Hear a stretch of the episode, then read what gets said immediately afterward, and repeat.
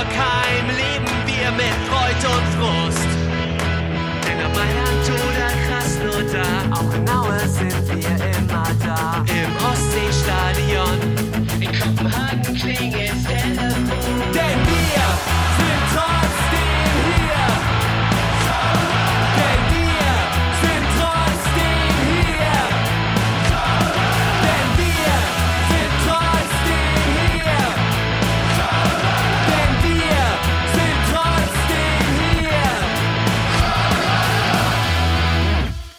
Hattingen und Hamburg rufen Müngersdorf. Hallo und herzlich willkommen zur neuen Folge von Trotzdem hier, den Podcast über den ersten FC Köln. Und äh, ja, es kommt leider immer öfters vor, aber äh, heute ist es wieder so. Einer von uns, der Dennis oder mir, kann nicht. Und es ist dieses Mal der Dennis. Den werden wir zwar nachher kurz per Sprachnachricht hören, aber der ist familiär verhindert. Und äh, ja, wenn die Katze aus dem Haus ist, tanzen die Mäuse auf dem Tisch. Und ich habe mir zwei Mäuse dazu eingeladen, sozusagen. Und das ist einmal der Marcel Rissaldo, der Stefan. Hi. Hi. Hallo zusammen. Und als zweiter der Werner Martin Dioyer, der Ed Dujemine. Hi. Und ja, ihr dürft mit mir dieses wahnsinnig tolle Spiel besprechen. Ähm, an welchen Trainer hat es euch erinnert? Oh Gott. Darf ich lösen? Ja, Markus Gisdol. ja. Also ernsthaft, ich hätte, ich, das, das hat mich an ganz, ganz dunkle Markus Gistol-Zeiten erinnert. Ähm, ich hatte vor dem Spiel jetzt auch schon nicht so die, die wahnsinnig gute Stimmung auf das Spiel und äh, ja, dann, dann siehst du diese erste Halbzeit und denkst dir so, hui, hui, hui, hui, hui, hui. Ähm, aber wie habt ihr denn das Spiel wahrgenommen? Weil einer von uns war ja zumindest im Stadion. Ja, deswegen ist mein Eindruck, deswegen kam ich vielleicht jetzt gerade auch nicht sofort auf Gistol, weil das, es war wahrscheinlich tröstlicher im Stadion zu sein, weil die Stimmung war super, waren ja zum ersten Mal wieder alle dabei und ähm, deswegen fühlte sich das gar nicht so dramatisch an. Ich meine, dass das Spiel nicht gut war, hat man auch so gesehen, aber ähm, es fühlte sich jetzt, weil die Stimmung echt gut war, verglichen mit diversen anderen Spielen, die ich schon bei Union im Stadion gesehen habe, fühlte es sich nicht so schlimm an. Also es war fast so, dass wir gesagt haben, egal wie es ausgeht, Hauptsache ist wieder ordentlich was los. Das kann man sagen. Zum ersten Mal die aktive Fanszene wieder im Stadion. Und meinen Informationen nach äh, sollte es so bleiben wie bisher, wird sie auch beim Heimspiel in äh, oder gegen Mainz im Stadion sein. Also Müngersdorf kann sich wieder auf, ich sage jetzt mal vorsichtig, in Anführungsstrichen normale Stimmung einstellen.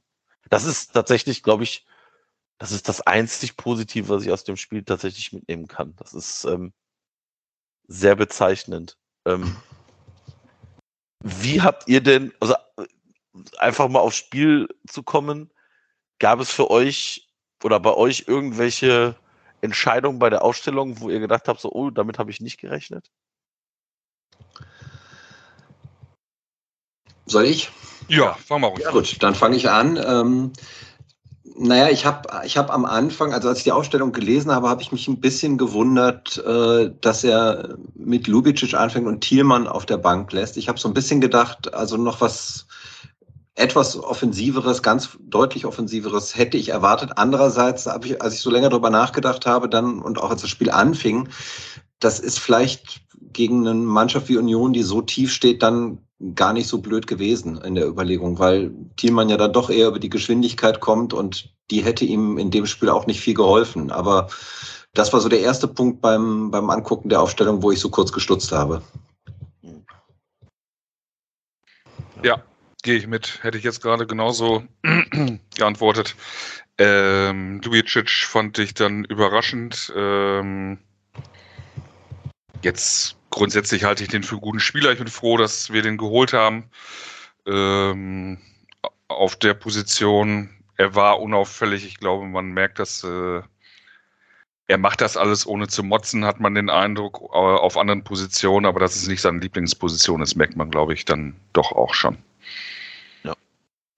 Also, was ich, was ich tatsächlich bei Lubicic bezeichnend finde, ist, ich glaube, der hat bis auf den Teuter auf allen Positionen gefühlt schon gespielt. Mhm. Also, der Mhm. hat ja, ich sage jetzt mal vorsichtig, äh, defensives Mittelfeld. Der hat schon auf der 10 gespielt, der hat auf Außen gespielt. Gut, Stürmer hat er jetzt noch nicht gespielt oder Innenverteidigung nicht, aber äh, als Rechtsverteidiger in der zweiten Halbzeit mit der Rausnahme von Easy Bui, äh, das hat mich schon überrascht. Ich habe da tatsächlich damit gerechnet, dass wir da irgendwie auf Dreierkette wechseln. Ich finde, man hat auch in zwei Aktionen gesehen, dass er kein Verteidiger ist. Also er hat das gar nicht verkehrt gemacht, aber in zwei Aktionen merkt man, dass da einfach die Abstimmung logischerweise mit, mit, der, mit der Verteidigungsreihe, mit den beiden Innenverteidigern nicht passte. Ähm, aber ja. Ich muss ganz ehrlich sagen, ich finde, die rechte Flügelseite ist auch das aktuell, wo ich so ja, die größten Bauchschmerzen einfach habe, weil ich einfach sehe, dass egal wie man da hinstellt, es einfach keine, keine 100% Lösung ist. Ja, das sind dann halt Lücken, die wir im Kader noch haben, aber man darf natürlich auch wirklich nicht vergessen, es fehlten schon eine ganze Menge. Wir haben jetzt, also natürlich ging es im Vorfeld die ganze Zeit jetzt darum, dass Modest nicht dabei ist, aber da fehlten ja noch ein paar mehr. Also ich meine, dass Ezebue gespielt hat, ist ja schon nicht der Tatsache geschuldet gewesen, dass er unbedingt spielen sollte, sondern da fehlten die Leute einfach. Und ich habe ehrlich gesagt wahnsinnige Panik gehabt, nachdem der seine gelbe Karte sich abgeholt hat und kurz danach nochmal irgendwie Ja. verwarnt wurde. Ich habe echt gedacht, nimm den bloß runter. Also, dass wir überhaupt mit elf Mann in die Halbzeit gekommen sind. Ähm, da habe ich schon mal drei Kreuze gemacht. Also, und dann hat er umgestellt. Ich habe auch kurz über Dreierkette nachgedacht, aber ich weiß nicht, das ist schon auch ein Risiko, weil also das spielen die normalerweise nicht. Und ähm, dann wäre auch die Frage gewesen, mit wem? Also bringt er dann für äh, Isibue Chabot rein und mit einem völlig neuen Spieler oder will er, willst du die mit Hector spielen? Also das ist Ja, ja. Also ich, ich glaube, ich meine, dass wir haben ja nachher mit der rein mit der Reinnahme von Chabot in der 67. auf Dreierkette umgestellt. Ähm, ich finde, auch da hat man gesehen, dass da das ist tatsächlich nicht unsere unsere Kerndisziplin, äh, auch im Training wahrscheinlich nicht. Ähm, ich finde auch, also ob wir jetzt mit Dreierkette oder Viererkette gespielt haben, der, ich finde, das größte Manko in diesem Spiel war einfach das, das Mittelfeld überbrücken. Das hat ja tatsächlich wenig bis gar nicht geklappt. Und wenn wir dann mal, ich sag mal, in der Hälfte von Union den Ball hatten, dann ist es halt auch tatsächlich immer daran gescheitert, dass wir nie irgendwie in eine Abschlusschance wirklich gekommen sind. Also ich, wenn du nachher einen Expected Goals Wert von 0,41 nach dem Spielende hast und ich glaube in der zweiten Halbzeit zwei Schüsse aufs Tor hast, dann zeigt das einfach, dass wir da in dem Spiel wenig bis gar nichts nach vorne gebracht haben. Und da ist immer für mich so die Frage, ja, Modest fällt aus, dann ist natürlich dein 15-Tore-Mann, das ist natürlich bitter, aber ich habe in dem Spiel nicht gesehen, dass da adäquat mit Modest ein, ein anderes Spiel nach vorne gewesen wäre. Also das ist auch etwas, ich meine, du hast ja genug kreative Leute auf dem Platz gehabt. Und ich finde einfach, dass man in dem Spiel einfach gemerkt hat, dass uns da halt tatsächlich noch Qualität einfach im Kader fehlt oder einfach die Qualität der Spieler, die da sind, nicht ausreicht, weil äh, jetzt hat Duda in dem Spiel nicht gesp ge- gespielt, weil eben fünfte gelbe Karte. Aber ich finde auch in den Spielen davor ist- sind Duda und Uth nicht die Spieler, die diese Gefahr aus der zweiten Reihe einfach ausstrahlen, die wir brauchen. Weil du brauchst halt einfach auch mal mehr Spieler als einen, als einen Stürmer, der 15 Tore macht. Und ja, das ist. Ja, wobei ich dir zustimmen würde, das ist jetzt gar nicht so sehr, dass ähm, sozusagen ganz vorne in der Spitze, weil ich habe mir genau das während des Spiels auch überlegt. Also wäre das mit Modest jetzt groß anders, aber der Ball kam ja erst gar nicht bis dahin. Also die, die Flanken, die sie ansonsten schlagen, irgendwie, die gab es ja nicht. Also dieser Punkt, man kann jetzt immer sich überlegen, ist Modest vielleicht aktiver, ist er eher anspielbar? Das mag sein, aber ähm, so wie das Spiel lief, ähm, da kam auch kein Ball hin. Ne, das war wirklich, äh, das Sturmzentrum war relativ verwaist. Und ja, also da kann man jetzt wieder die Anderson-Frage stellen, aber der Ball muss halt auch erstmal dahin kommen. Ne? Ja. Ja, also ich finde auch, also Anderson tat mir in dem Spiel ein bisschen leid. Also ich habe zwei, dreimal auch gedacht, als Anderson den Ball hatte, dann so von hinten so einen kleinen Rempler kriegt und ich, ich kann das ja auf den Tod nicht ausstehen, wenn im Prinzip die Spieler, wenn sie denn ein Foul verspüren, liegen bleiben, aufstehen, reklamieren und nicht mehr am Spiel teilnehmen. Das können Marc Uth, André Duda und Sebastian Andersson in weltenumwobener Qualität wirklich sehr, sehr gut. Es macht mich rasend. Es macht mich rasend. Weil in den seltensten Fällen revidiert der Schiedsrichter da seine Meinung, wenn du da hinter dem hinterher schreist. Und ähm, ja, es war tatsächlich für mich persönlich zum, beim Fernsehgucken ein sehr bitterer Abend. Und ähm, ja. Ja, die Frage ist jetzt so ein bisschen, liegt es, ist es ein grundsätzliches Problem oder war es einfach nur ein scheiß Tag? Also, ich glaube tatsächlich, ein so ein Spieler im Aufbau, ob das ein Zehner ist oder ein Achter, ähm, da haben wir eine Menge Spieler, die das alle so ein bisschen können. Ähm, aber so den, den klassischen Spieler, der für uns so ein Spiel organisiert und der genau diese Verbindung herstellt, der also in, dem, in der Lage ist, so ein Spiel auch mal in die Hand zu nehmen, dann den haben wir definitiv nicht. Deswegen spielen wir ja immer über die Flügel und deswegen machen wir es ja viel mit Flanken. Wie gesagt, an guten Tagen kann das ein Ut mal sein, an guten Tagen kann das mal ein Duda sein, aber so ein, wo man sagt, der ist das bei uns, den sehe ich nicht so richtig. Ja, ja. Stefan, was ist denn, was denn, wo siehst du denn aktuell, also siehst du bei uns diese, diese Schwäche auch, dieses Spiel aufbauen? Ja, auf jeden Fall. Also es ist, ähm,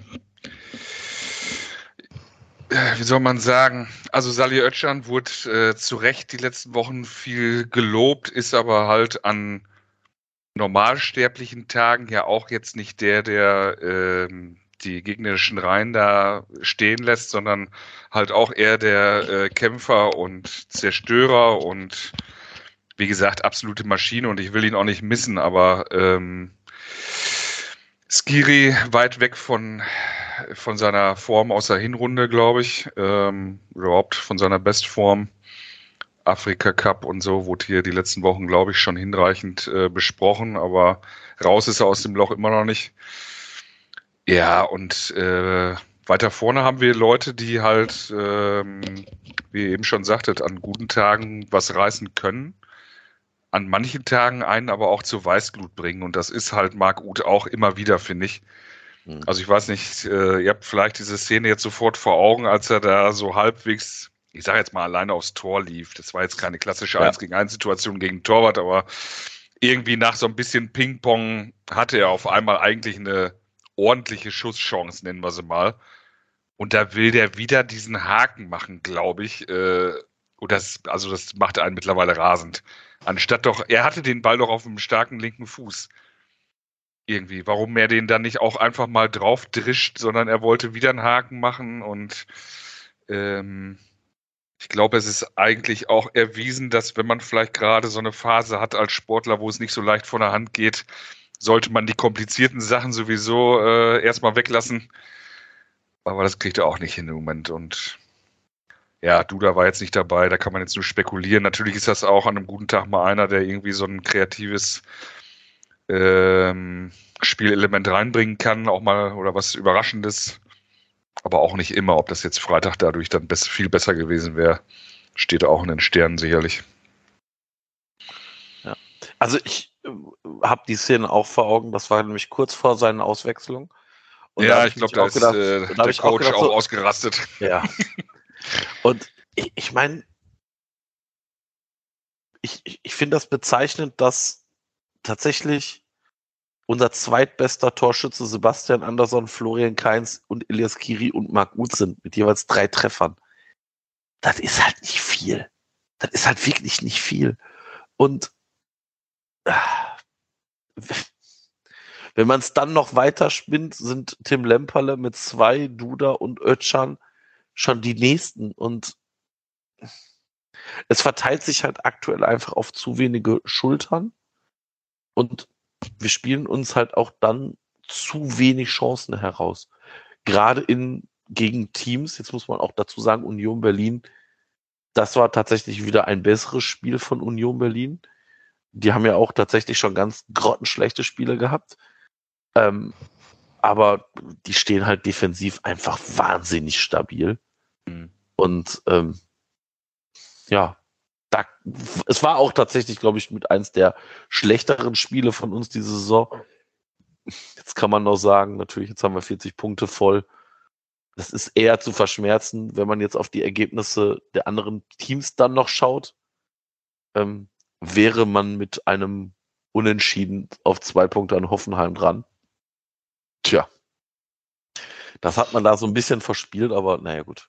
Naja, aber also ich würde jetzt Union an der Stelle auch nicht in den Himmel heben, was das angeht. Also, weil die waren, das sah besser aus, weil die vor allem, weil die halt zwei, dreimal mehr aufs Tor geschossen haben. Aber eigentlich war dieses Spiel doch ein, ein glasklares 0 zu 0. Also, mhm. das ist, ja. wenn, wenn Jonas Hector dieser saublöde Fehler nicht passiert, geht dieses Spiel 0 zu 0 aus. Das ist, also, behaupte ich jetzt einfach mal so.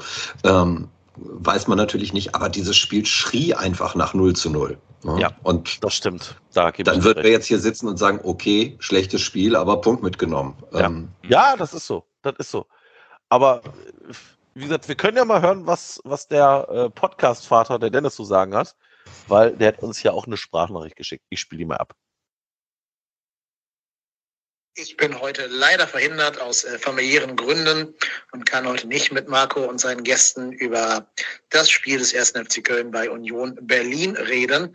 Muss aber auch sagen, das ist vielleicht auch besser so, weil ganz ehrlich, das Spiel war schlecht, das war Grütze und da habe ich eigentlich gar keine Worte für. Das war leider eher schlimmer Gistol-Fußball zum Abgewöhnen. Aber bevor ich jetzt da noch ein bisschen mehr darauf eingehe, erstmal eine positive Nachricht zu Beginn dieser Sprachnachricht hier. Die FC-Frauen haben den Klassenerhalt geschafft. Herzlichen Glückwunsch. Man hat nun äh, zwölf Punkte Vorsprung auf den Abstiegsplatz. Und weil der SC Sand nur 1 zu 1 gegen die SG Essen, gegen die SGS Essen gespielt hat, steht der Klassenerhalt damit rechnerisch drei Spieltage vor Ende fest. Herzlichen Glückwunsch. Sehr gut gemacht. Äh, super. Hätten wir, glaube ich, vor der Saison alle unterschrieben, dass es so läuft. Also herzlichen Glückwunsch. Ja, nochmal zurück zum Herrenfußball. Wie gesagt, es war ein Spiel zum Abgewöhnen, war kein Fußball, also weder von uns noch von Union Berlin. Das war so ein bisschen, ja, wirklich so Angsthasenfußball. Keiner wollte den ersten Fehler machen, nach vorne keine Lösung gefunden. Und dann haben wir halt eben so einen katastrophalen Fehler gemacht. Aber ich bin weit davon entfernt, über Jonas Hector um den Stab zu brechen. Das ist immer noch eine, eine absolute Legende dieses Vereines. Äh, wenn ich irgendeinem Spieler wirklich so einen Fehler zugestehe, gerade jetzt, wo es nicht mehr um Leben oder Tod im Sinne von Klassenerhalt geht, ähm, dann ist das wohl Jonas Hector, der bei mir einfach mehr Kredit hat als jeder andere Spieler in der Mannschaft. Ja, schade, dass er halt gerade so einen Fehler macht, so ein erfahrener Mann. Aber da würde ich halt wirklich davor warnen, jetzt über ihn den Stab zu brechen. Man weiß auch nicht, der hatte Corona, ne? vielleicht spielen da irgendwelche, ja, so Long-Covid-Geschichten auch eine Rolle. Konzentrationsschwächen sind da ja ein Symptom, wenn man lange infiziert war, dass man danach noch daran leidet. Vielleicht war das so ein Fall von Blackout. Schade, dass das gemacht hat. Sonst geht dieses Spiel halt 0-0 aus und alle sagen, ja Gott, ne, Punkt mitgenommen, Union auf Distanz gehalten. Das ist ein bisschen schade. Ähm, es ist nur ein Punkt bis Platz 7, das darf man auch nicht vergessen. Mainz könnte noch vorbeiziehen, aber die haben wir ja jetzt im direkten Duell. Vielleicht haben wir ja Glück und die gewinnen nicht die beiden Spiele, die sie noch äh, bis dahin spielen müssen. Die kommen ja auch müde dann zu uns, also insofern kann ein kleiner Vorteil sein, ich weiß es nicht. Aber es ist auch egal. Also auch da gilt, wir wollen nicht den Stab über die Mannschaft brechen. Die haben, ähm, wie gesagt, eine ganz tolle Saison gespielt. Die haben wunderbaren Fußball gespielt. Da auch mal zwei, drei schlechte Spiele pro Saison vollkommen legitim. Es geht jedem Menschen auf der Arbeit so, dass der auch mal zwei, drei schlechte Tage hat. So ist es eben. Und das Wichtige wird einfach sein, eine Reaktion gegen Mainz zu zeigen. Wir haben ja bekanntermaßen noch nie zweimal in Folge verloren. Also insofern bin ich da guter Dinge. Ja, und damit kann man FC alles Gute und wir hören uns nächste Woche dann wieder. Bis dahin. Tschö. Ja, trifft es tatsächlich fast äh, alles, was wir gesagt haben. Ich glaube tatsächlich, ja, wie gesagt, Mund abwischen, weitermachen, hätte ich jetzt fast gesagt. Ähm,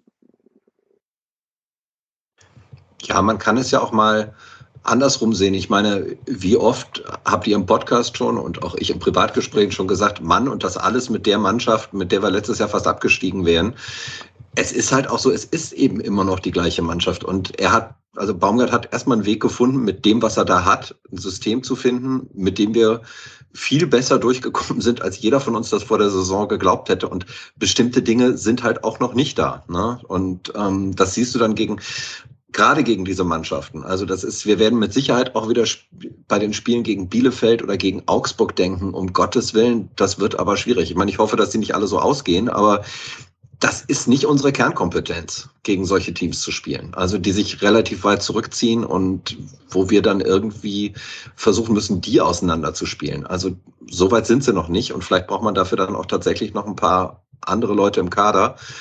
Aber erstmal hat das ja ganz gut hingekriegt, mit dem Material, was er hat an Spielern, ein System zu finden, das echt toll funktioniert hat. Ja, das, das, das stimmt. Das kann man, das kann man auch, glaube ich, unterstreichen. Ich fand, ich fand es halt erschreckend, dass es in dem Spiel tatsächlich so war, dass gefühlt jeder dritte Pass weg war. Und das ist auch statistisch so. Also jeder vierte Pass ist beim, ist ein Fehlpass gewesen. Und äh, das war tatsächlich zum, zum Angucken, wenn man wahrscheinlich nicht gerade im Stadion ist und die Begleitumstände miterlebt.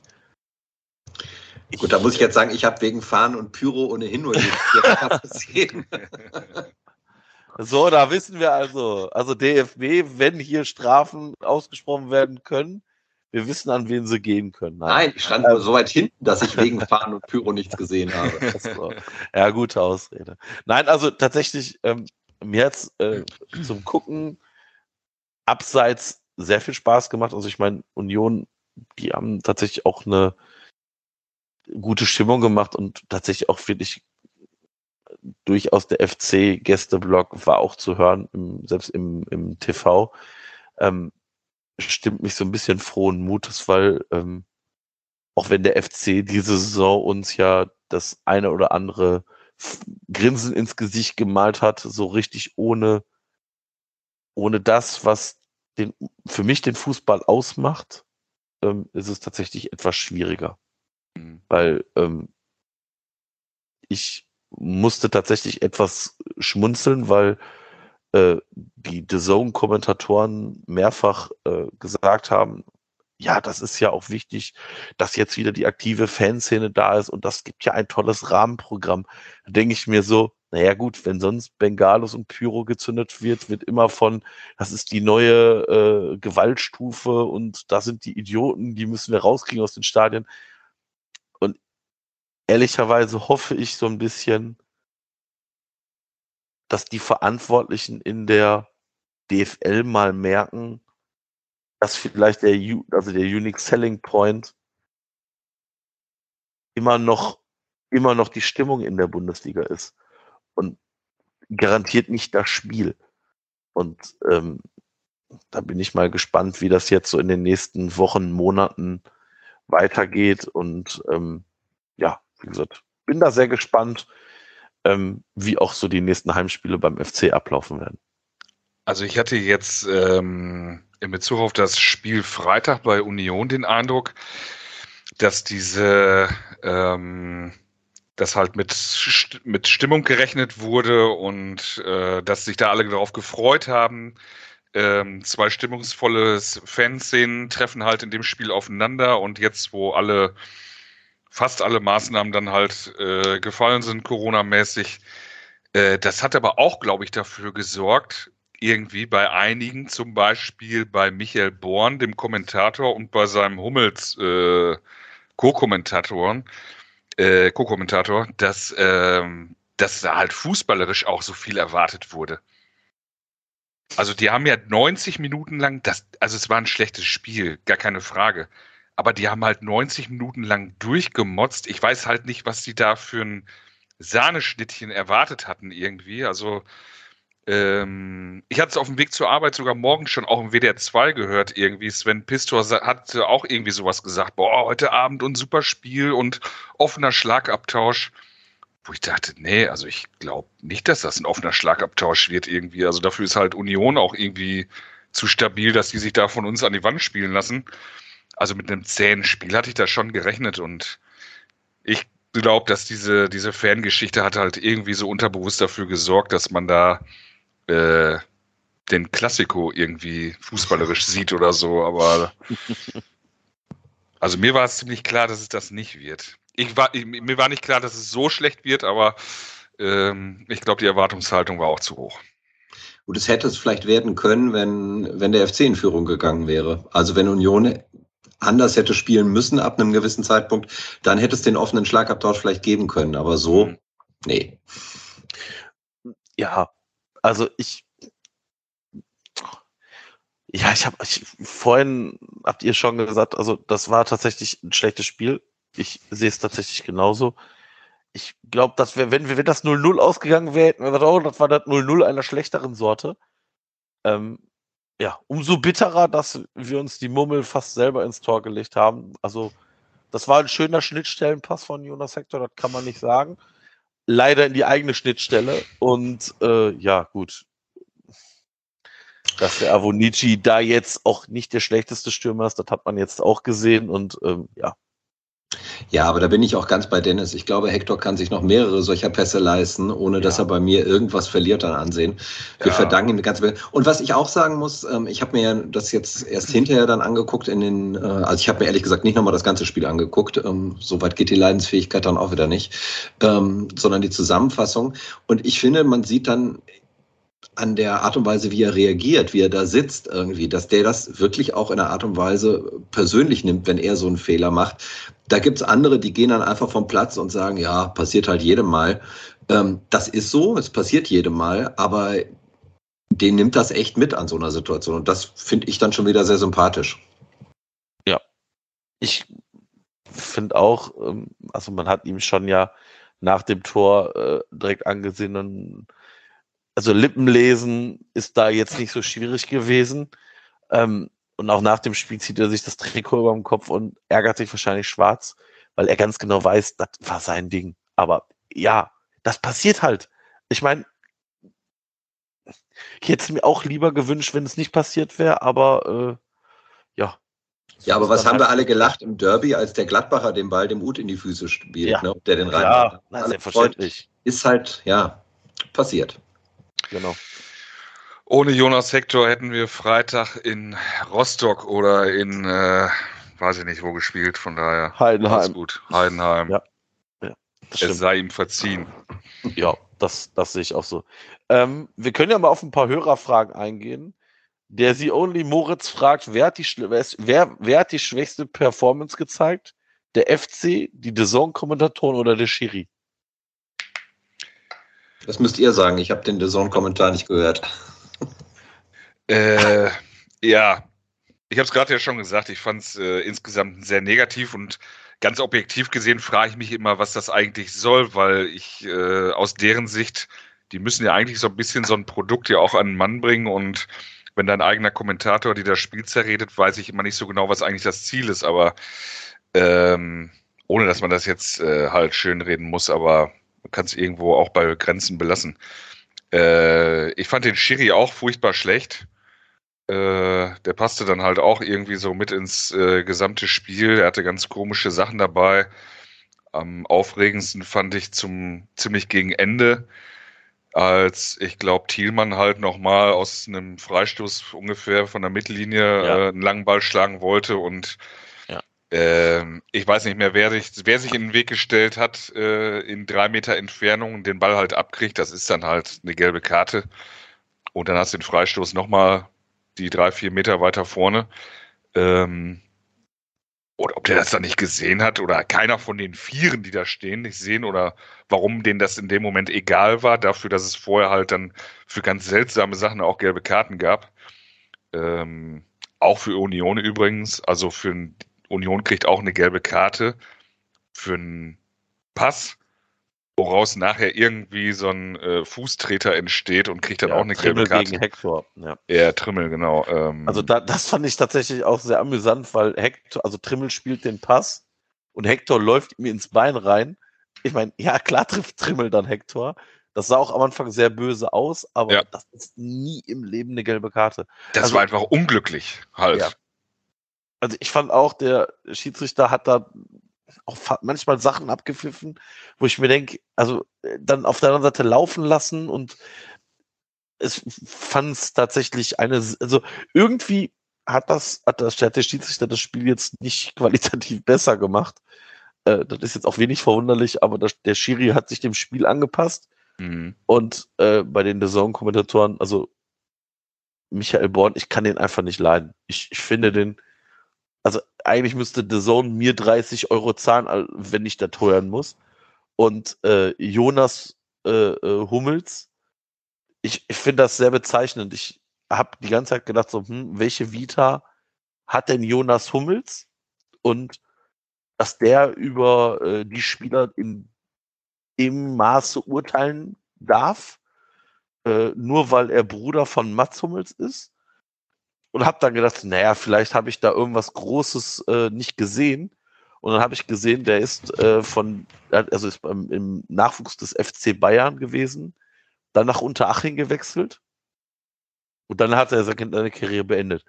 Ähm, dann habe ich mir gedacht, so, hm, okay, da ist jetzt nicht so viel, wo ich jetzt sagen würde, wow, das gibt ihm jetzt die, die Möglichkeit, hier viel zu sagen.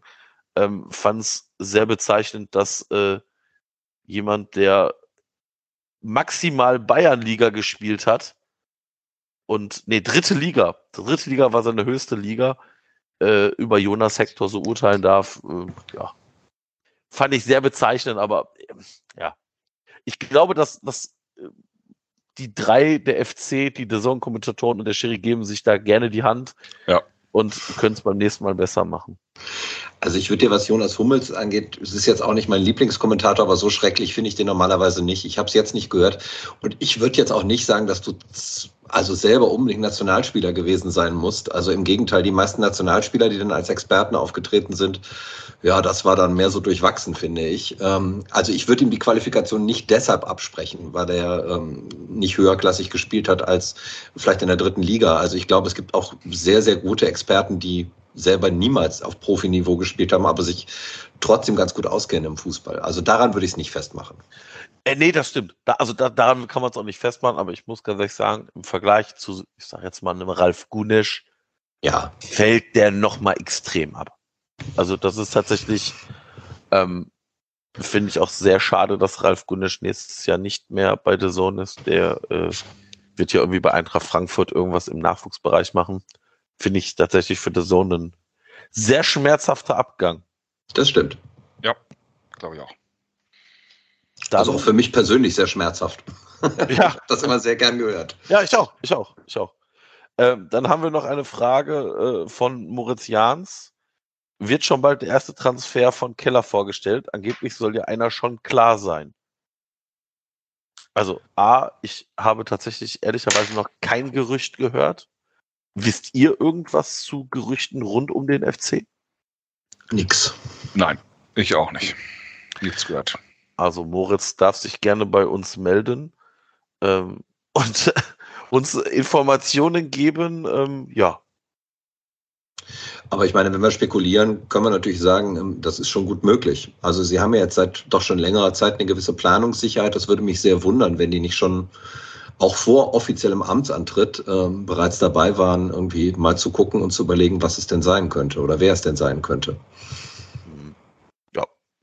Also ich gehe auch davon aus, dass man, dass man wahrscheinlich da schon die ersten Fühler jetzt ausgestreckt hat. Ich meine, man war ja auch äh, mit, Nils Petersen in Gesprächen, der hat sich ja jetzt dazu entschlossen, weiterhin beim SC Freiburg zu bleiben. Was ich persönlich jetzt auch nicht so dramatisch finde. Ähm, aber ja, da werden wir mal schauen. Ähm, ja, also wie gesagt, man muss auch dazu sagen, äh, Christian Keller jetzt seit Freitag äh, beim FC in Amt und Würden.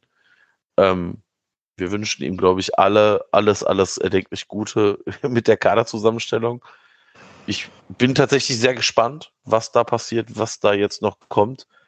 Ähm, ja, ich hoffe, er bringt den FC da in ruhige Fahrgewässer. Ja. Schließe ich mich an. Ja, kann man nicht widersprechen. Ich meine, wir müssen es einfach abwarten. Ja, ja. Also von Hennes der Achte kommt noch die Frage, äh, wen sollte Christian Keller im Sommer als Hennes der Achte ist doch tot. das habe ich mir auch gedacht, aber naja, also ich kann jetzt nicht zu die Twitter-Handles äh, unserer. Obwohl, Moment, ist er tot oder ist er auf dem alten Teil? Das weiß ich jetzt gerade wieder ich gar glaube, nicht. Ich glaube, der ist doch nur immer der ist in Rente. zurückgetreten, ne? Ja, ja. ich meine auch, ja. Also, wen sollte äh, Christian Keller im Sommer als Ergänzung zu Anthony Modest holen? Ich Boah. bin da tatsächlich hin und her gerissen. Ich, ich kann da noch nicht mal einen Namen nennen. Also wir hatten das ja, glaube ich, letzte oder vorletzte Woche schon mal thematisiert, dass wir glauben, dass wir da noch einen weiteren Stürmer brauchen. Ich weiß es nicht. Ich hätte einen Namen, das würde dann äh, realistischerweise, also wenn es überhaupt realistisch ist, ich schmeiße einfach mal so in den Raum, ähm, nur eine Laie. Eine Laie ist beim ersten FC Köln, beziehungsweise bei den Fans, würde ich jetzt sagen, ja traditionell immer unbeliebt, habe ich den Eindruck. Das ist immer so zwischen ähm, Laie brauchen wir nicht und was ist, wenn der gut wird, dann behalten wir den nicht und ähm, manchmal fehlt mir da so ein bisschen so die objektive Beurteilung äh, des, des Sinns einer Laie irgendwie. Äh, Mukoko schmeiße ich mal in den Raum von Dortmund. als Ja. Laie. Wie gesagt, verkaufen tun die den jetzt auch noch nicht, glaube ich, aber als Laie, weil ich, Aber ich kein, keine Ahnung, das wird daran liegen, wer jetzt nach Haaland dann da irgendwann mal kommt. Äh, aber ich sehe den jetzt bei Borussia Dortmund, glaube ich, wird er nicht viele Einsatzzeiten kriegen, auch wenn Haaland weg ist. Die werden ja zumindest versuchen, auch den nächsten Kracher zu engagieren, nehme ich mal an. Ähm, Ja, aber bei Mokoko, ich meine, ich, also ohne dass ich jetzt dessen Gehalt kenne, aber ich glaube, da würde eine Laie als solches gar nicht reichen. Die müssten uns auch noch Geld dafür geben und teilweise das Gehalt übernehmen, so wie wir das gerne machen mit Leuten, die wir abgeben. Ähm, weil ich glaube, dessen Gehalt sprengt die Möglichkeiten schon. Also, wie gesagt, ich weiß es nicht, aber vermute ich jetzt ganz stark. Ja, also ja, also Mokoku, also ich habe es auch irgendwo gelesen, dass Dortmund da nach eventuell nach einem Leihdeal sucht. Ich weiß aber nicht, ob Mukuku der richtige Spieler für, also nicht, nicht, vom, nicht von der Qualität und auch nicht von, von dem, was der wahrscheinlich kann. Aber ich weiß nicht, ob Mukuku schon so weit für Bundesliga ist, wie wir es für einen zweiten Stürmer brauchen. Weil ich kann mir sehr gut vorstellen, dass wahrscheinlich Baumgart gerne mit zwei Stürmern spielen würde. Und ich bin da so hin und her gerissen. Ich meine, das ist natürlich ein Unterschied, wenn du in einer gut funktionierenden Truppe wie Dortmund, da kannst du so Jungs ja mal reinwerfen. Und ähm, da haben die Dortmunder ja auch tatsächlich durchaus gute Erfahrungen mitgemacht, aber ich. Oh, Also da bin ich bei abgesehen, Stefan. abgesehen vom Gehalt, äh, wo ich auch glaube, dass äh, das, glaube ich, auch tatsächlich schwierig werden könnte. Also was die Leistung angeht, wäre ich aber tatsächlich bei Stefan. Das würde ich, also ich fände das total interessant. Den Gedanken finde ich sehr, sehr schön. Ähm, weil die Möglichkeit, ähm, sozusagen einen zu haben, der eben wirklich ein ganz anderer Typ ist als Modest. Ne? Also wo man nicht zwei so Kanten da drin stehen hat, sondern der bringt genau das mit, was uns im Moment da vorne so ein bisschen abgeht. Also einen, der auch mal wirklich vorbeigehen kann an Zweien ähm, und damit auch Löcher reißt. So, sowas fehlt uns so ein bisschen da vorne. Und ähm, also wenn es die Möglichkeit gäbe, fände ich das ziemlich großartig. Ich glaube halt nur, dass das über unserer Preisklasse liegt, selbst als Laie. Ja, gut möglich. Also, wie gesagt, in den Raum schmeißen heißt ja auch immer so ein bisschen äh, träumen oder vielleicht nicht jedes Detail äh, irgendwie abzuwägen oder so. Ich glaube aber, dass, ähm, und wie, wie Dennis, äh, nicht Dennis, sorry, äh, Marco eben schon äh, sagte, wurde das ja hier in den, vor ein paar Wochen schon mal diskutiert. Da hatte ich als Zuhörer immer so ein bisschen den Eindruck, ähm, das ist jetzt fies gegenüber Dennis, weil er sich jetzt nicht äh, wehren kann oder rechtfertigen, aber ich glaube, ich habe es von Dennis im Ohr, dieses ähm, einer, der halt zehn Tore garantiert. Ich finde immer in dem Moment, wo diese, dieser Satz fällt, ist das für uns eh auch ein Spieler, den wir nicht bezahlen können, weil wenn du dann mal so, wenn man mal so eine Liste durchgeht mit Spielern in der Bundesliga, die dir zehn Tore garantieren, also garantieren, das sind vor allem ganz schön wenig, ähm, die sind halt auch alle super teuer. Also mit ein bisschen Risiko, das heißt irgendeinem Unbekannten, von dem du hoffst, dass es packen kann oder wo man irgendwie Potenzial sieht. Ich glaube, dass das nur über so einen geht. Also derjenige, der hier mal besprochen wurde, so ein Mitte 20-Jähriger, der dir zehn Tore garantiert und äh, irgendwie noch ein abgezockter Hund ist und Härte mit reinbringt und so. Ich glaube, den suchen halt alle. Und dementsprechend halt auch der Preis dann nach oben geschraubt wird. Ja, da, das, äh, ich, ich glaube, dass es tatsächlich der FC auch schauen muss, dass er so langsam da vielleicht jemanden hinter Anthony Modest aufbaut. Mhm. Ähm, ich, bin jetzt auch kein Freund von Laien, weil eben genau das passieren kann, was, was du vorhin gesagt hast. Also wenn der, wenn der einschlägt, ist, ist er halt weg. Dann hat er dir aber zumindest kurzzeitig geholfen, ja. Ähm, aber ich glaube, also Anthony Modest ist 33. Der Vertrag läuft jetzt noch ein Jahr. Wer weiß, was da im Sommer passiert. Ich kann mir tatsächlich Stand jetzt nicht vorstellen, dass Anthony Modest uns im Sommer verlässt, weil ich ein bisschen hoffe, dass Anthony Modest sehr wohl weiß, was er beim ersten FC Köln hat oder am ersten FC Köln hat. Ähm, aber wenn Anthony Modest gehen will, dann wird man gucken, ob da irgendwie was Adäquates an, an Knete für den reinkommt. Und vielleicht muss man sich dann auch von diesem Spieler trennen. Äh, so schwer wir uns das vielleicht jetzt noch alle vorstellen können, aber ich sag jetzt mal, vor der Saison hat auch keiner von uns damit gerechnet, dass Anthony Modest 15 Tore schießt. Also zumindest kein, keiner, der äh, ansatzweise wahrscheinlich bei, Herr seiner Sinne ist, hat das geglaubt. Und ähm, ich bin tatsächlich mal gespannt, wie sich allgemein der Kader verändert. Also ich meine, das, das, wird, das wird eine sehr, sehr spannende, spannende Saison äh, im Sommer, Transfersaison, weil ich gar nicht weiß, was da möglich ist und wo der FC auch hin will. Ich glaube, dass Modest ein gutes Beispiel dafür ist, ähm, was aber das Problem ist mit so Aussagen, dass man gerne von einem Spieler zehn Tore haben möchte. Es hängt halt nicht nur an dem einen Spieler, so gut der auch sein mag und so, so viel Meriten der auch bei einem anderen Verein sich erworben haben mag. Ähm, du brauchst halt immer auch noch eine Mannschaft, die das dann auch bedient. Ne? Wir spielen jetzt ein System mit den Flanken von außen, das auf Modest unglaublich zugeschnitten ist. Und da spielt dann noch mehr eine Rolle irgendwie als das, aber es ist eben auch die Spielweise, die jetzt dazu führt, dass er wieder trifft. Und jetzt irgendeinen zu holen, von dem du glaubst, der kann zehn Tore machen, der macht die zehn Tore, aber unter Umständen nur in einem bestimmten System und nicht in dem, was Baumgart gerade spielen will. Deshalb ist tatsächlich die Frage, worauf stellen die sich jetzt um? Also plant ihr noch eine weitere Saison mit, wir kommen über die Flügel, flanken den Ball und Modest macht den Rest? Ähm, oder ist es tatsächlich so, dass die jetzt an dem Kader so arbeiten, dass da noch ähm, andere spielerische Möglichkeiten drin sind, die wir bislang noch nicht ganz so gesehen haben.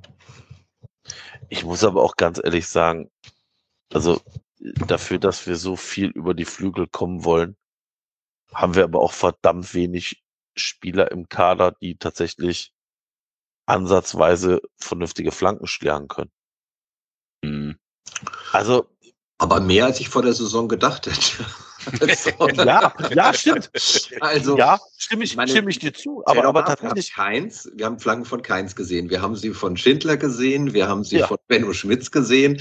Ja. Das sind jetzt schon mal drei. Also bei Keins vielleicht noch irgendwie vor der Verletzung in der, in der letzten Saison. Aber, ähm, aber bei den anderen beiden hätte ich damit im Traum nicht gerechnet. Und es gab ja noch ein paar mehr, die ganz vernünftige Flanken geschlagen haben. Also es ist, also wir haben keinen, wir haben keinen Sosa oder so, aber ähm, es ist schon so, also es ist erheblich besser, als ich gedacht hätte. da, da stimme ich dir zu. Aber ich, wie gesagt, ich bin, ich bin der Meinung, man muss bestimmt die eine oder andere Stellschraube wird man dieses Jahr noch drehen müssen. Oder im Sommer drehen müssen. Wenn ich nochmal kurz auf äh, Modest zurückkommen darf. Ähm, also zum einen finde ich, dass er die Qualität hat, ähm, dass der auch in einem anderen System klarkommt. Ähm, also mal jetzt auch unter Stöger, das war jetzt ja auch kein äh, Offensivfeuerwerk, sagen wir mal vorsichtig. Das war jetzt noch nicht der schlimmste Gistol-Rumpel-Fußball, aber auch unter Stöger hat äh, Toni da ja ähm, ordentlich genetzt. Ähm, das würde ich ihm zutrauen. Ich glaube, mein Bauchgefühl ist, dass es mit äh, dem Modest-Vertrag oder Transfer oder so das Problem des Gehalts gibt. Ich glaube, dass man das, man hat so ein bisschen bewusst betont bei den bisherigen Vertragsverlängerungen mit Keins und Schmitz, finde ich, da hat man sehr stark durchblicken lassen, die Jungs bleiben auch, obwohl wir ihnen jetzt weniger Geld geben. Das kam da halt bei diesen äh, Image-Videos so ein bisschen durch, fand ich. Ähm, und man hat den da, also Thomas Kessler hat vor der Saison was von der Gehaltshygiene erzählt. Im ersten Moment schüttelt es einen da ja so ein bisschen. Im zweiten Moment denkt man, ja, macht eigentlich schon Sinn, weil wir hatten mehrere Sportdirektoren, wo der Neuzugang das Gehalt selber eintragen durfte. Ähm, von daher macht das durchaus Sinn. Ähm, jetzt habe ich heute noch morgen, glaube ich, noch mal gelesen, der verdient halt dreieinhalb Millionen. Ich meine, in dem Kessler-Interview was gelesen haben von, ich glaube, man will nicht mehr viel mehr als eine Million zahlen oder so. Da steckt man natürlich völlig in der Klemme. Ne? Also schon einer, der Leistung bringt, der durchaus die Hand aufhalten darf, aber natürlich auch das Alter im Hinterkopf und auch so ein bisschen die launische Diva. Ob der übermorgen immer noch genauso gut ist, kann man bei Toni ja auch nie so hundertprozentig sagen. Ähm, ich glaube, dass die da im Moment so ein bisschen in der Zwickmühle sind. Habe ich so den Eindruck, ohne dass ich da jetzt Insiderwissen habe, sondern einfach nur so vom Gefühl her und natürlich sehr interessierter Beobachter. Ja. Ja, ich, ich bin tatsächlich, ich war, bin auch ein bisschen überrascht beim Modest. Ich meine, ich kann das verstehen, dass er sagt, ja, ich möchte Planungssicherheit haben. Nur ist mir das zu sehr fordernd aktuell. Ja, es ist schon wieder sehr offensiv. Ne? So Na, also das ist, und mir, mir fehlt da so ein bisschen aktuell diese Demut, auch bei Antino Modest. Ja, wir haben ihm 15 Tore zu verdanken. Ja, aber nochmal, der spielt hier nicht für eine kleine, für Schnitzel, Pommes, Salat, ne? Und für eine kleine Cola mit Schirmchen. Und jetzt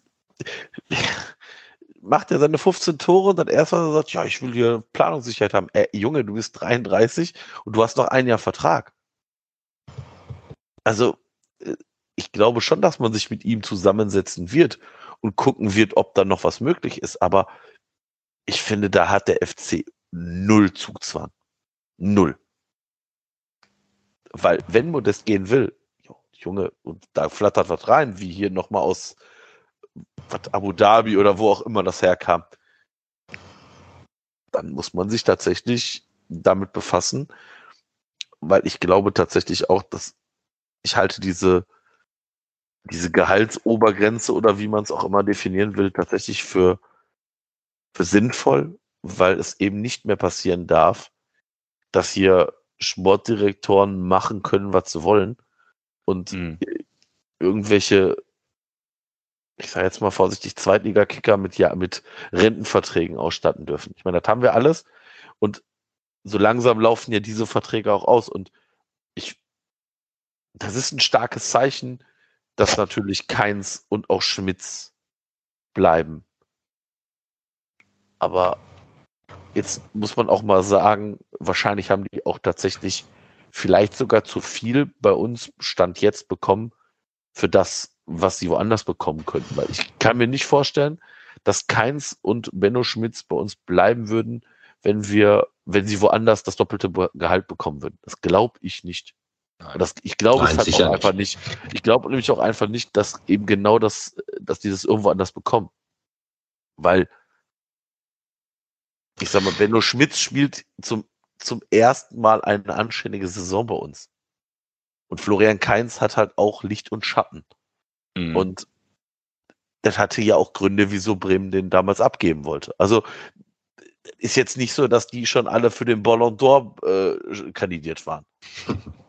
Also wahrlich nicht. Also Benno Schmitz ist da auf dem Weg hin, das sehe ich auch, aber ähm, ich, ich, muss ja auch tatsächlich immer wieder, äh, ganz ehrlich, wenn mir dann einer vor der Saison gesagt hätte, boah, ohne Scheiß, und dann irgendwie so um den 28. Spieltag wird Benno Schmitz ausfallen, der FC ist aber mit, äh, mit, ein, mit 40 Punkten gerettet und du wirst wahrscheinlich Angst haben, wenn Benno Schmitz ausfällt. Ich hätte tierisch gelacht und gefragt, wie viel der andere schon gesoffen hat.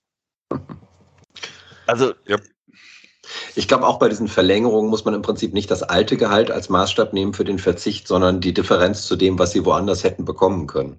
Genau. Das ist dann die Frage, wie groß da die Differenz ist, ob das dann, ob sie woanders überhaupt mehr bekommen hätten als jetzt mit dem neuen Angebot des FC oder ob sich das die Waage hält. Und dann kann es ja durchaus sein, dass sie sagen, ach Mensch, das ist hier gerade alles so, dass es mir eigentlich auch gut gefällt. Und ähm, dann verzichten sie vielleicht auf ein ganz kleines bisschen, aber mit Sicherheit nicht auf die komplette Differenz zu ihrem alten Gehalt. Also das glaube ich auch nicht. Ja. Äh, eine andere Hörerfrage, die mal so wieder so ein bisschen weg vom, vom Kader geht. Ähm, von der Klops. Wie ist eure Meinung zu diesen kurzen Abstößen? Genial oder sinnfrei?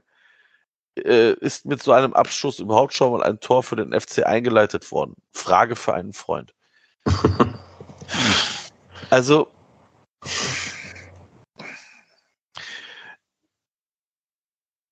ich fange mal an. Wenn der Gegner so massiv presst wie Union Berlin, finde ich das tatsächlich gefährlich, weil man muss auch dazu sagen, wenn du diesen Ball rausschlägst, kann so ein Ding wie von Hector nicht passieren. Auf der anderen Seite hast du aber, wenn du das Spiel aufbauen kannst und der Gegner lässt dir ein bisschen Platz, kannst du schon mal, weiß ich nicht, 20 Meter den Ball tragen und dann einen vernünftigen Ball spielen. Weil wie oft hatten wir auch unter anderen Trainern oder auch tatsächlich auch zum Start der Saison dieses Abschlaggebolze, wo der Ball auch dann nicht beim, beim eigenen Spieler landet. Also dann, dann kannst du den genauso gut dem Gegner sofort hinlegen. Und ähm, ich finde, der FC übertreibt das aktuell so ein bisschen. Ähm, allerdings hat man jetzt mit Marvin Schwäbe jemanden im Tor, den man ja auch anspielen kann. Also es ist nicht mehr so, dass wenn so ein Rückpass kommt, ich panisch zusammenzucke und in Embryonalstellung am Sofa liege. Und ähm, glaube, der FC sollte da so eine gute Mischung äh, einführen und ähm, immer so ein bisschen variieren, um halt da auch den Gegnern nicht halt immer immer ein bisschen versuchen zu überraschen, weil tatsächlich ist es immer so, entweder spielen wir die dann immer, immer lang oder halt immer kurz. Also da ist keine Variation drin und das finde ich halt auch, das ist das, was ich so ein bisschen schade finde.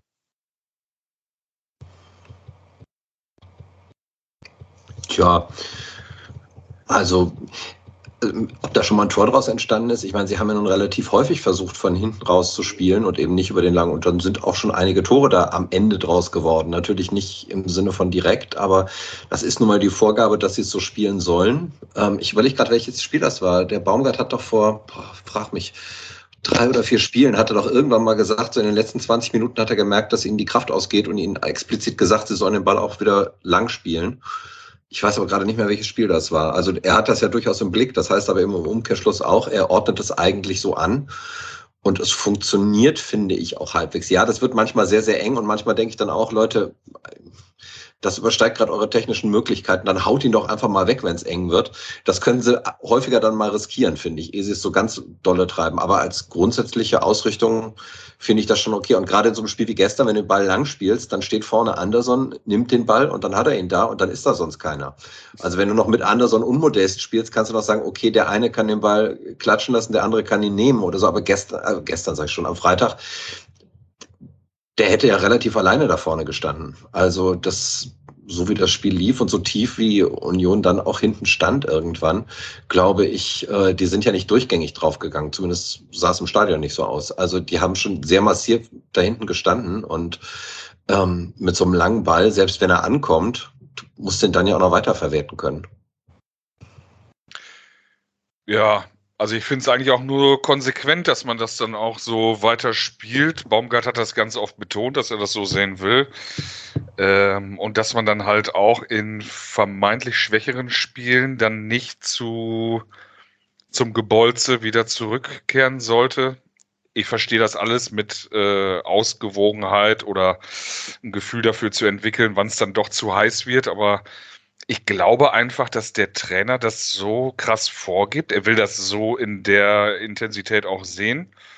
Ich glaube, dass du mit dem Problem kriegst, wenn du ähm, dann trotzdem zwei, dreimal den Ball schlägst, obwohl er sagt, man soll ihn spielen. Ich glaube, dann gibt es halt auch äh, einen Satz heiße Ohren beim Training. Ähm, von daher, ich finde das eigentlich nur konsequent. Dass man nach solchen Fehlern natürlich äh, automatisch sagt, ja, hätten über die Tribüne genagelt, wäre es natürlich kein Tor gewesen, aber ja, es ist die Vorgabe. Ich glaube, damit müssen wir uns wohl oder übel anfreunden. Und eigentlich sieht es ja auch in einem Großteil der Saison bisher gut aus. Das stimmt, das stimmt. Ja, ich, ich, ich glaube, das ist halt, das ist halt man sollte es wirklich ein bisschen individuell gestalten, aber die große Problematik sehe ich da jetzt nicht. Ich meine, äh, wir haben ja durchaus Spieler, die das dann sehen, dass wenn, äh, wir hatten das glaube ich zweimal, dass wie Union und so gepresst hat, dann ist der Ball halt einfach nach vorne geschlagen worden. Ja, dann ist es halt so. Also mir ist es aktuell sogar ein bisschen lieber als das hoch nach vorne, weil nur auf Sebastian Andersson und Ball weg bringt halt auch da nicht viel. Und ähm, ja, ich bin, ich bin mal vorsichtig gespannt, wie das in den nächsten Wochen aussieht, ähm, weil ich glaube tatsächlich, dass uns ähm, Gegner nicht gut tun und das ist jetzt äh, auf viele Hörerfragen äh, eingegangen, weil viele Hörer haben gefragt, warum tun wir uns gegen diese Augsburgs Unions dieser Welt schwer? Ich persönlich glaube halt einfach, dass wir noch nicht das Team sind, das selber Spiel machen kann. Also wir haben in dem Spiel irgendwie 64 Prozent Ballbesitz. Und wenn du mit 64 Prozent Ballbesitz so wenig Chancen kreierst, zeigt das halt einfach, dass du viel den Ball hast und damit nichts machen kannst. Und wenn du dann halt gegen gut gestaffelte Defensive antrittst, die dann auch, glaube ich, genau weiß, wie Steffen Baumgart spielt, und du halt keinen Überraschungsmoment kreieren kannst, und der Gegner keinen Fehler macht, ja, dann sind das solche Spiele. Ich finde, dass man sich da auch immer vor Augen halten muss, äh, wie viele Mannschaften der Bundesliga gibt es denn, die Truppen wie Union Berlin und so, die halt ähm, so massiv stehen, äh, die ausspielen können mal eben so. Also da gibt es ja eigentlich nur Bayern München und dann gibt es Borussia Dortmund, Leipzig und Leverkusen an guten Tagen können die das. Aber manchmal klappt das auch bei denen nicht. Ähm, also, dass man halt sagt, man müsste diese Truppen halt auch äh, ja, relativ einfach an die Wand spielen oder halt irgendwas in der Vorstufe davon ständig Torchancen kreieren das ist halt total schwierig. Also das ist wirklich ein ganz großer Schritt noch dahin, denke ich. Da ist es halt wirklich einfacher im Heimspiel gegen Dortmund zu Chancen zu kommen, die halt äh, ja halt auch nach vorne wollen. Das kommt uns dann definitiv mehr entgegen. Also in der Natur der Sache, wie bei vielen anderen Mannschaften der Bundesliga halt auch, logischerweise. Ja, ich glaube halt, du hast das in diesem Spiel gegen Union halt gesehen, du, wenn du halt nicht den Platz hast, um halt auch mal schnelle Läufe zu machen. Mhm. Und jetzt haben wir auch nicht die Obersprinter im Kader.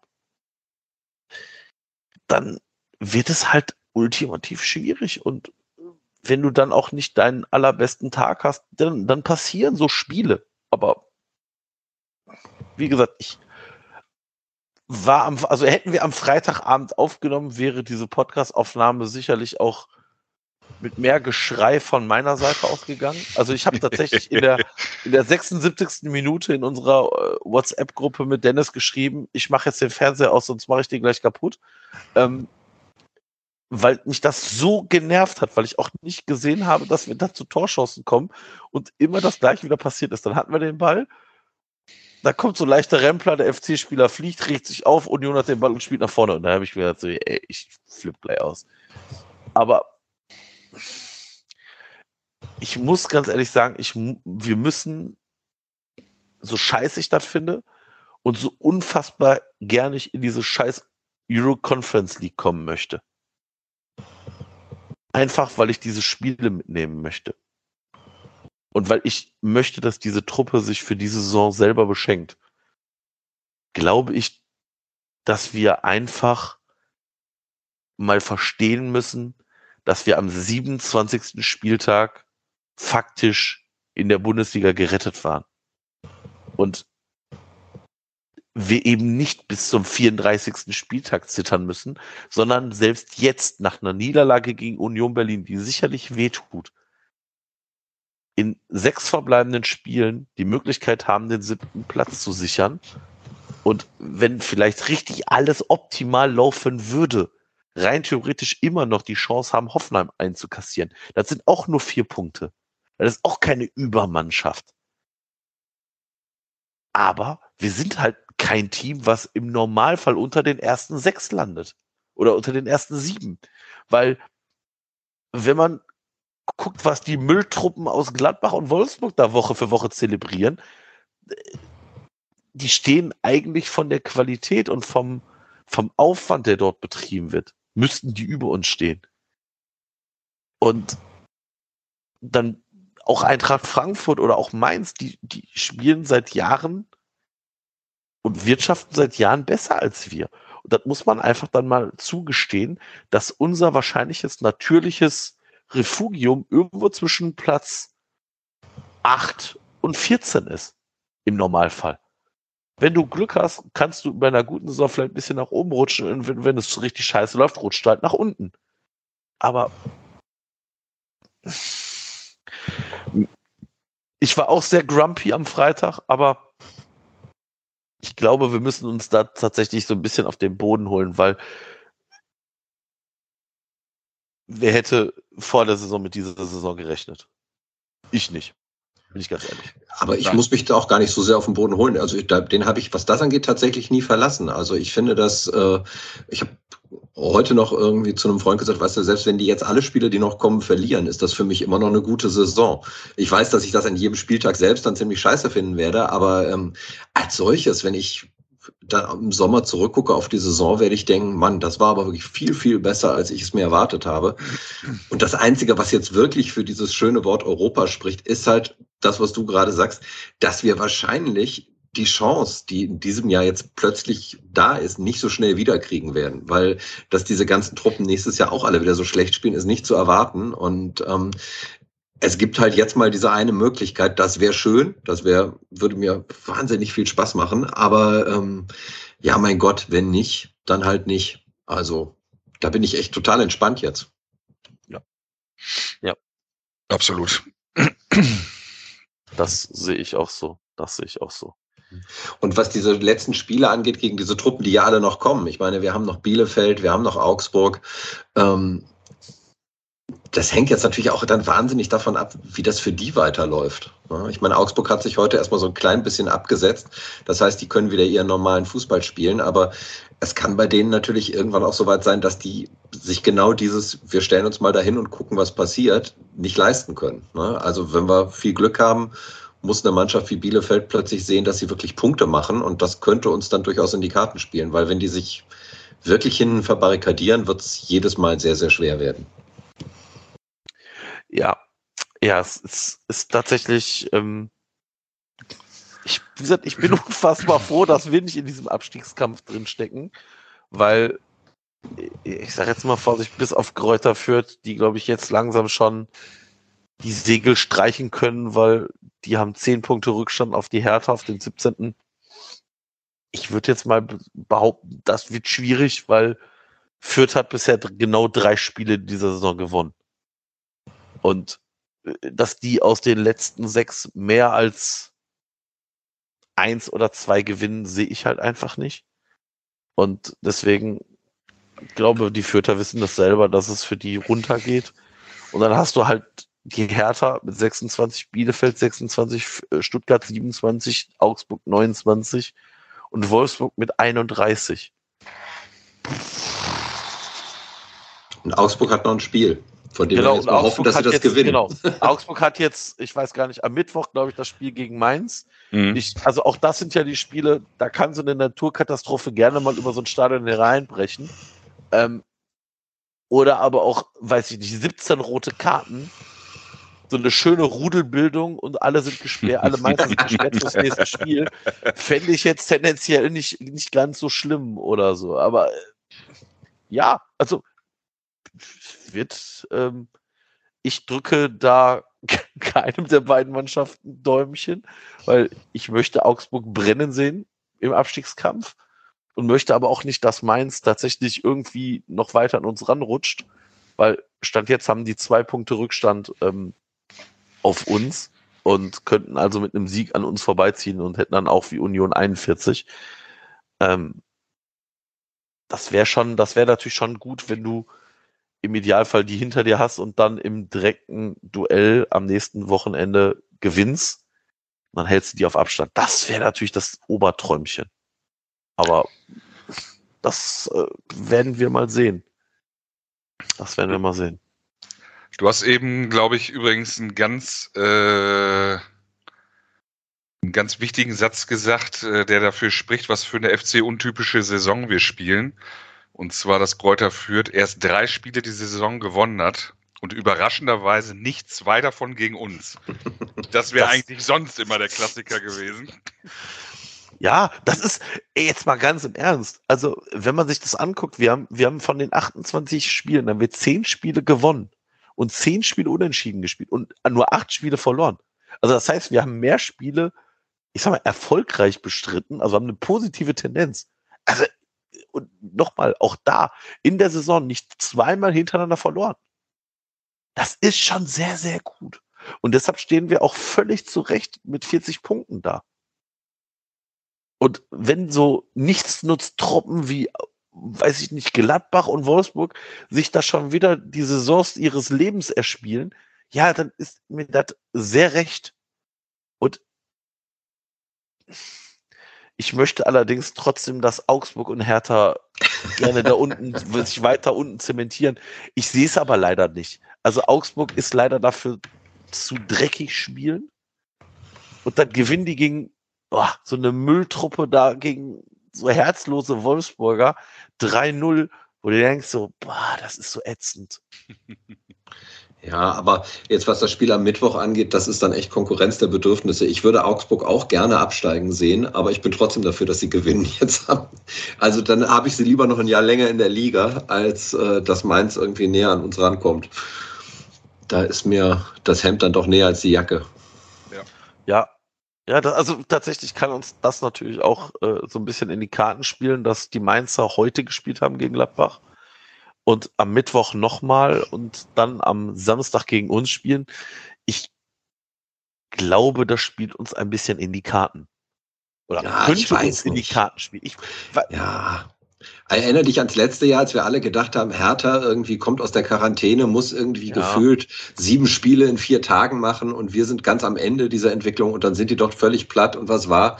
Ja, Pustekuchen. Also ähm, klar kann das sein, klar ist das eine zusätzliche Belastung. Auf der anderen Seite hatten die meisten Mainzer bis auf den glorreichen neuen Nationalspieler Anton Stach irgendwie doch jetzt frei und ähm, oder relativ viele von den Mainzern hatten doch jetzt auch frei. Ähm, also ja, ich glaube, ich würde mich zumindest nicht darauf verlassen wollen. Na, ich bin, bin mal gespannt. Also tatsächlich können wir ja mal vorsichtig äh, auf das Spiel nächste Woche gucken. Ähm, der FC hat sich ja auch erfolgreich selber geschwächt im Spiel gegen Union. Äh, Timo Hübers und Jan Thielmann haben sich ihre fünfte Gelbe abgeholt. Ähm, ja, fallen damit aus.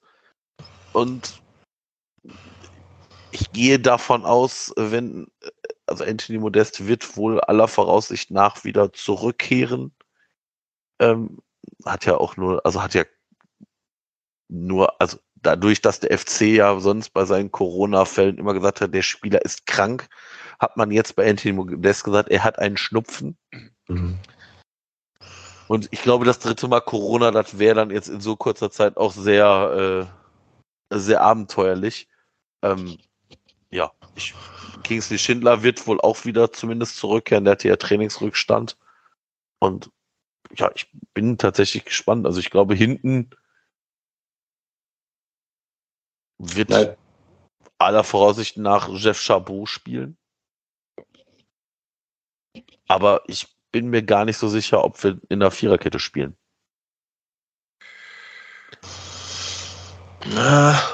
Gefühlsmäßig würde ich schon sagen. Ich glaube auch. Ich glaube, dass Chabot und Hübers diesen 1 zu 1 Wechsel machen. Ähm, Schmitz auch zurück, oder? Nee, glaube ich noch nicht. Nee. Okay. Äh, dann halt der 1 zu 1 Wechsel. Ähm, ein bisschen weh tut das, glaube ich. Also ich finde, dass Hübers jetzt schon immer die, der, der stärkste aus der Viererkette war, oder vor allem aus der Innenverteidigung dann, also stärker als äh, Luca Kilian, der, der am ehesten noch irgendwie antizipiert und dieses heutzutage, glaube ich, berühmt geforderte nach vorne verteidigen, dass der schon viele Bälle vorher so äh, wegstochert bevor der gegnerische Angreifer irgendwen angenommen hat, schon irgendwie nervig drumherum schwirrt. Ähm, grundsätzlich habe ich bei dem Chabot aber jetzt auch keine Angst. Also er hat jetzt irgendwie zwei Einsätze gehabt nach Einwechslungen. Beim letzten Mal, glaube ich, sogar ein bisschen länger, noch früher. Ähm, solide bisher, also irgendwie unauffällig, was ja meistens gar nicht so verkehrt ist ähm, als Verteidiger. Also okay. Toni vorne drin wird uns auf jeden Fall, ja, das heißt auf jeden Fall, aber im Normalfall hilft uns das ein bisschen. Ähm, ja, Thielmann nicht. Glaube ich, ist dann auch mal ein Spiel zu verkraften gegen Mainz. Ja, wir haben ja auch schon relativ viele Spiele ohne Thielmann begonnen, also und ja, haben die ganz genau. erfolgreich gespielt. Also ja. das geht schon. Ja, denke ich auch. Aber leicht ja. wird es auf alle Fälle nicht. Ich meine, das ist, Mainz ist schon ein ziemlicher Brocken. Also wenn die gut drauf sind, sind die speziell offensiv, boah, also mal gucken. Das wird schon mm, sehr, ich glaube, sehr stark davon abhängen, wie's, wie es läuft. Also es kann ein Zufall sein, wo der Ball zuerst reinfällt. Man muss jetzt keine totale Angst vor denen haben, aber es ist so von den Gegnern, die noch, die wir noch so vor der Brust haben, ist das, würde ich sagen, im Moment sogar der stärkste. Ja, ich finde auch, dass das mittlerweile eine Mannschaft ist, die ich nicht mehr nur so als, äh, ich sag mal, Augsburg ist irgendwie nie so richtig gut, aber einfach so ultra unangenehm. Das ist es jetzt bei Mainz nicht mehr. Die sind da auch einfach fußballerisch irgendwie gut. Und ich finde, dass der Bo Svensson, äh, er hat im Hinspiel eine sehr unsympathische Figur gemacht und auch danach hatte ich äh, bei Ausflügen in Nicht-FC-Spiele den Eindruck, dass er da auch nicht auf äh, irgendeinen Preis auf ihn Fair-Play-Preis aus ist, aber ähm, grundsätzlich hat er das da so fußballinhaltlich, glaube ich, schon ordentlich in Schwung gebracht. Und das ist eine gute Mannschaft mittlerweile, finde ich, ja. Das, das kann man tatsächlich sagen. Also ich muss ganz ehrlich sagen, bei Mainz, die kriegen es eben hin, halt diese Jonathan Burkhards dieser Welt irgendwie sich zu erarbeiten genau, das ist, wäre ja so ein Spieler, äh, der halt Stand jetzt neun Tore gemacht hat. Den könnte ich mir, den hätte ich, so, so einen Spieler hätte ich gerne. Aber ja. Ich, also ich finde, Mainz ist halt auch so eine richtige, ja, so eine richtige Kacktruppe, ne? Also. Ach nee, finde ich gar nicht. Oh, ich Also- finde Mainz so nervig. Also ich, boah, ich kann ihn nicht leiden. Und wahrscheinlich wird Dominik Kor ja auch, oh ja, der war ja jetzt hier gegen Gladbach mit fünfter gelben Karte gesperrt, wird also auf jeden Fall gegen uns spielen. Auch so ein Typ. ah, Ja, aber ist es nicht letzten Endes, also das, was die so nervig macht, wenn man ihnen zuguckt und wenn sie dann gegen Köln spielen, ist es nicht das, was bei uns manchmal fehlt? Also gerade dieser, dieser Punkt, dass, also völlig richtig, die spielen richtig Fußball. Ähm, das ist nicht mehr so wie noch vor ein paar Jahren, sondern die spielen wirklich auch teilweise richtig guten Fußball, sind darüber hinaus aber ja total nervig. Und ähm, das ist ja als solches, klar, aus der Perspektive des Gegners immer blöd, aber ich weiß nicht, ob nicht das ist, das ist, wo wir manchmal noch ein bisschen mehr von haben können. Also das ist bei uns eigentlich vor allem äh, Ötschern. Ne? Ich glaube, den finden diverse Mannschaften und die Anhänger anderer Mannschaften auch ganz schön nervig und ganz schön blöd. Ähm, ne? Also wenn man sich das angeguckt hat gegen Dortmund, wie er da die Leute abgelaufen hat, immer so mit einem kleinen Schubser, ne? hier und da so ein bisschen irgendwie rempeln, sehr körperlich. Wenn wir davon jetzt noch so zwei mehr hätten, wäre ich persönlich auch nicht traurig. Also Stimmt. Also ich muss auch ganz ehrlich sagen, Sali Özcan, ich kann das nur noch mal sagen, die Entwicklung, die der bei uns genommen hat, ist halt einfach wirklich fantastisch und bestimmt mich froh Mutes, ihn in dieser Form aktuell beim FC zu sehen. Bezeichnend im Unionsspiel, ich glaube, ich weiß gar nicht, wer da ausgewechselt worden ist bei Union. Da trabt der irgendwie so Richtung Aus, äh, Richtung Seitenlinie. Sali Özcan geht hin und schuppt so einmal von hinten und sagt, Junge, lauf aber mal ein bisschen schneller. Also, äh, die Eier musst du dann auch erstmal haben, ne? Also dafür musst du natürlich auch das Selbstbewusstsein haben. Und eben genau davon brauchen wir eigentlich ein bisschen mehr. Aber ja, ich gebe dir völlig recht. Ich könnte dir jetzt drei oder vier, fünf, sechs Spieler aus dem Mainzer Kader sagen, die ich auf jeden Fall gerne hätte. Also so ein Musa Niakate da hinten in der Defensive, den würde ich jetzt auch nehmen. Und ja, also da allein vorne, das ist schon sehr, sehr gut. Jonathan Burkhardt würde ich auch auf jeden Fall nehmen. Boetius, auch jetzt nicht so der allerschlechteste Spieler der Welt. Ja, die haben schon, die haben schon keinen, keinen richtig verkehrten Kader und ja, sind aber tatsächlich wie diese nervigen Nachbarn, die du eigentlich, denen du eigentlich immer aus dem Weg gehen möchtest, die dich aber immer abfangen, wenn du gerade die Einkäufe aus dem Auto holst. Und die dich halt mit irgendwelchen Gesprächen, irgendwelche Gespräche verwickeln von irgendwelchen irgendein Laub. Irgendein Baum hat Laub auf die Straße und du musst jetzt das Laub aufheben und du weißt, ja, die haben Faschisten noch mal recht, aber geh mir doch bitte nicht auf den Sack. Und äh, ich, Mainz, ich finde Mainz halt ganz schlimm. Auswärtsspiele noch mal mehr. Also wer schon mal in Mainz, in, in Mainz im Stadion war, das ist wie ein Ausflug äh, in so ein Möbelhaus. Auf der Wiese, ganz, ganz grottenschlimm. Und äh, Stadionsprecher gibt sein Übriges und deswegen, ich mag die einfach nicht. Ich, mag sie einfach nicht. Da äh, wird man jetzt nicht mehr viel machen können, aber ja. Ich bin mal gespannt.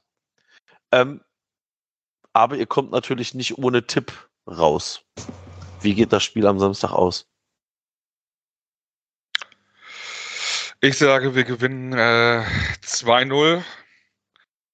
Ähm, ich habe vorhin erst gedacht, äh, es gibt nur schlechte Erinnerungen an Mainz. Ich habe das hauptsächlich von letzter Saison. Letzte Saison war das eigentlich so ein ganzes entscheidendes Spiel in der Endphase, wo man eigentlich dachte nach der Niederlage, das kann eigentlich gar nichts mehr werden mit dem Klassenerhalt. Ähm, aber es gab dieses 2-0, äh, womit wir uns halt auch für Europa qualifiziert haben. Da war ich auch im Stadion. Fiel mir eben noch rechtzeitig ein, dass das doch äh, emotional doch fast alles sprengt, irgendwie, was man so erlebt hat. Äh, und deshalb gehe ich jetzt auch einfach wieder auf dieses 2-0. In Anlehnung an 2017. Ich befürchte, es wird knapper, aber ich glaube auch an den Sieg. Ich sag 2-1. Nach Rückstand. Ja, Autsch. will ich auch nicht. Also ich, ich, ich, ich habe ja schon mal gesagt, ich, ich würde gerne mal so ein schönes, locker leicht rausgespieltes 3-0 sehen. So, wo du, weiß ich nicht, in der 22. Minute 1-0 machst, in der 44. Minute da 2-0 und in der 56. da 3-0 und das einfach nach Hause verwaltest. Einfach so ein Spiel, wo du kontinuierlich guckst und keine Angst haben musst. Deswegen, ich tippe auch auf, ich, ich, ich hoffe ja in das Gute. Ich sag 3-0.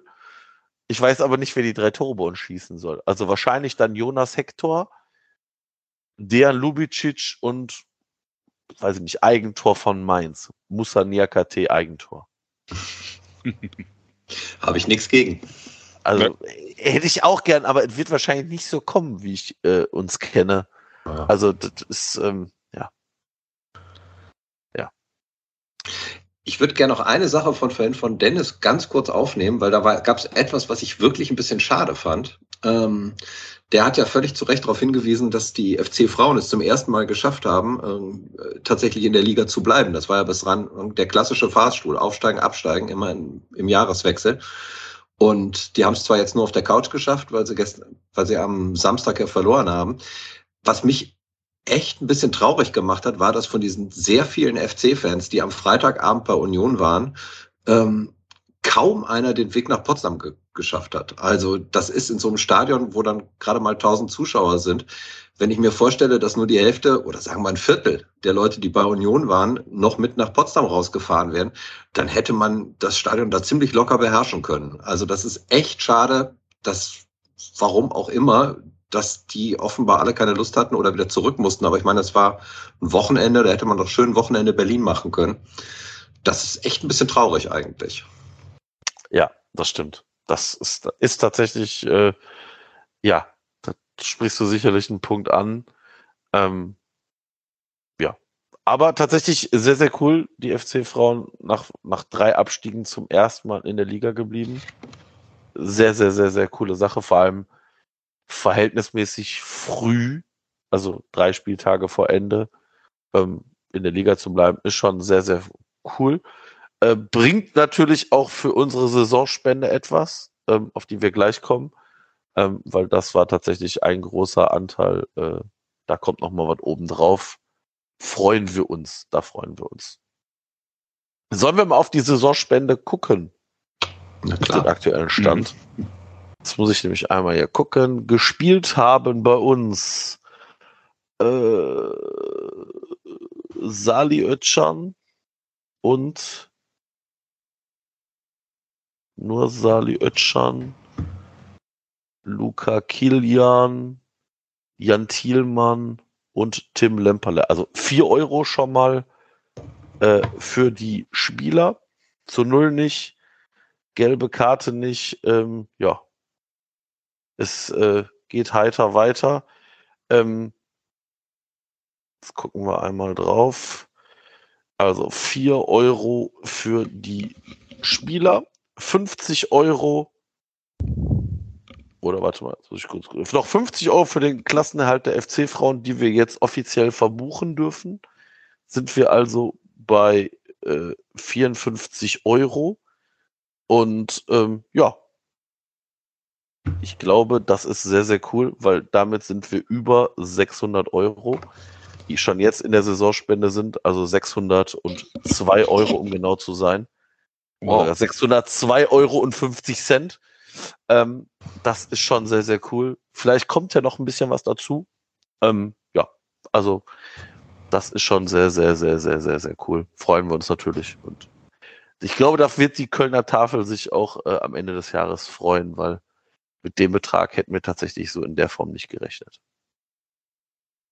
Ja, darf ich noch ein Angebot machen? Gerne. Also, ich sag mal, ähm, ich würde die, wenn die Saison rum ist, äh, zahle ich pro Tor des FC einen Euro. Ja. Und wenn sie, wenn sie es in den Europapokal schaffen, dann runde ich vor lauter Freude, äh, verdopple ich es, zahle pro Tor zwei Euro. So, das schreibe ich direkt auf. Tor des FC ein Euro bei Europa.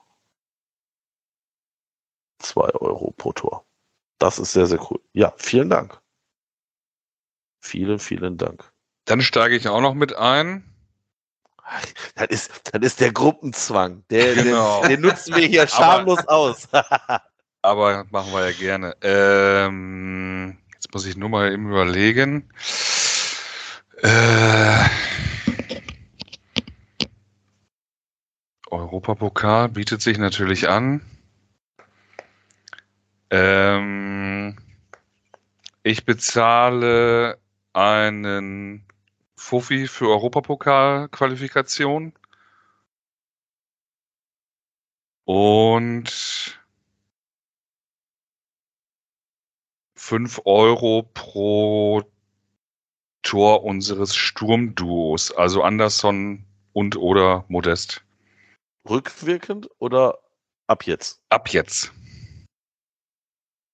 Plus Modest ab 29. Spieltag. Ja, cool. Ja, äh, vielen Dank. Also wie gesagt, ich freue mich immer, wenn wir da irgendwas einnehmen. Aber äh, ich mache jetzt, ich, ich tu- tu noch mal was, ich tu noch mal was für die Kasse. Ich sag mal so, ich sag mal ganz ehrlich, äh, mit dem, mit dem, äh, nochmal 50 Cent, jetzt machen wir nämlich 603 Euro. Ähm, da wird der Dennis sich freuen im Schnitt. Ähm, das werde ich nämlich nicht verraten. Ähm, äh, ja.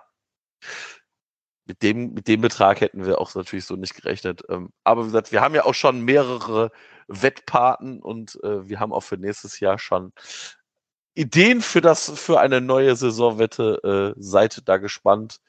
Da wird vielleicht noch was auf uns zukommen. Ich habe mir da selber schon Gedanken gemacht und bin mit Dennis da im näheren Austausch. Das wird tatsächlich sicherlich sehr, sehr cool werden. Sehr gut. so, Fein. dann bleibt noch das Übliche. Äh, wer äh, uns was spenden möchte, kann das gerne tun. Geht auf www trotzdem hier und dann spenden. Ihr könnt uns bei PayPal oder Coffee was spenden. Wir freuen uns tatsächlich über die durchaus etlichen Spenden, die immer mal wieder eingehen.